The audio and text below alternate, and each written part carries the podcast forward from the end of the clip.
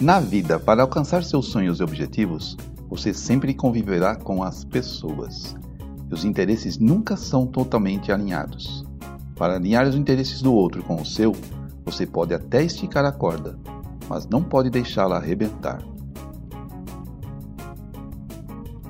Olá, seja bem-vindo a mais um episódio do S26, podcast voltado a jovens profissionais ou até mesmo você profissional com alguma experiência que está buscando desenvolvimento e ascensão na vida profissional.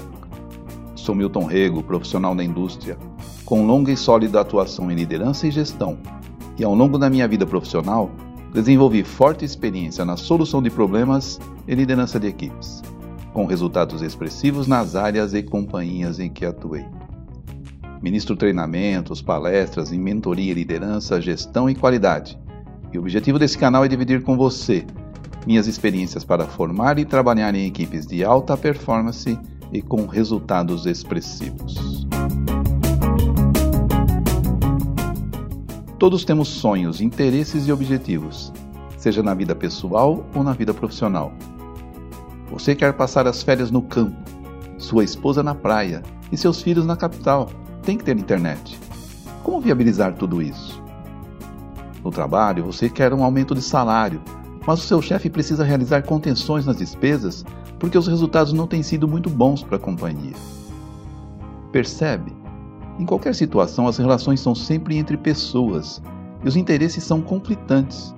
Muito dificilmente os interesses são ou serão totalmente alinhados, por melhor que seja essa relação. Para conquistar seus sonhos e objetivos, você tem que ser ousado, tem que brigar pelos seus interesses. Mas, como mencionei, o outro também tem sonhos e objetivos que, na maioria das vezes, conflitam com os seus. Nesse contexto, então, estamos falando do processo de negociação, e negociar significa abrir mão de algo. Para obter o melhor resultado na negociação, você precisa se aproximar ao máximo dos seus objetivos sem extrapolar o limite do outro. E quando falamos de abrir mão de algo e mesmo assim viabilizar os seus interesses, não pode deixar o outro extrapolar os seus limites. Ou seja, você precisa saber os seus limites e tentar identificar os limites do outro.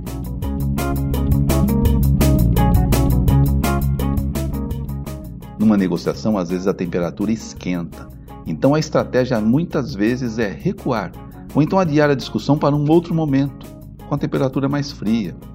É preciso dar um tempo para o outro entender e absorver os seus interesses, e você também, para entender e absorver os interesses do outro.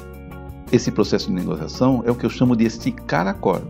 E a palavra para o sucesso de qualquer negociação é viabilizar. Isso é o que eu chamo de esticar, mas não arrebentar. Está dando um feedback negativo para o seu liderado? Estica, mas não arrebenta. Seja franco e objetivo, mas dê um tempo para ele absorver. Está negociando com o cliente ou fornecedor? Brigue pelos seus interesses, mas brigue mais ainda para manter o negócio. Ou então está negociando a viagem de férias? Brigue pelas melhores férias possíveis, mas brigue mais ainda para que todos se divirtam em harmonia.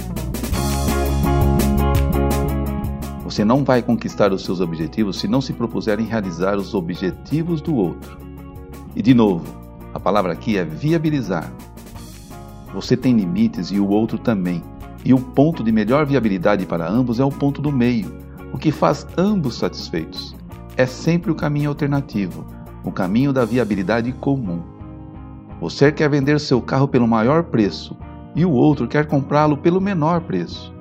Então, as perguntas para viabilizar: o que eu ganho se eu vender mais barato?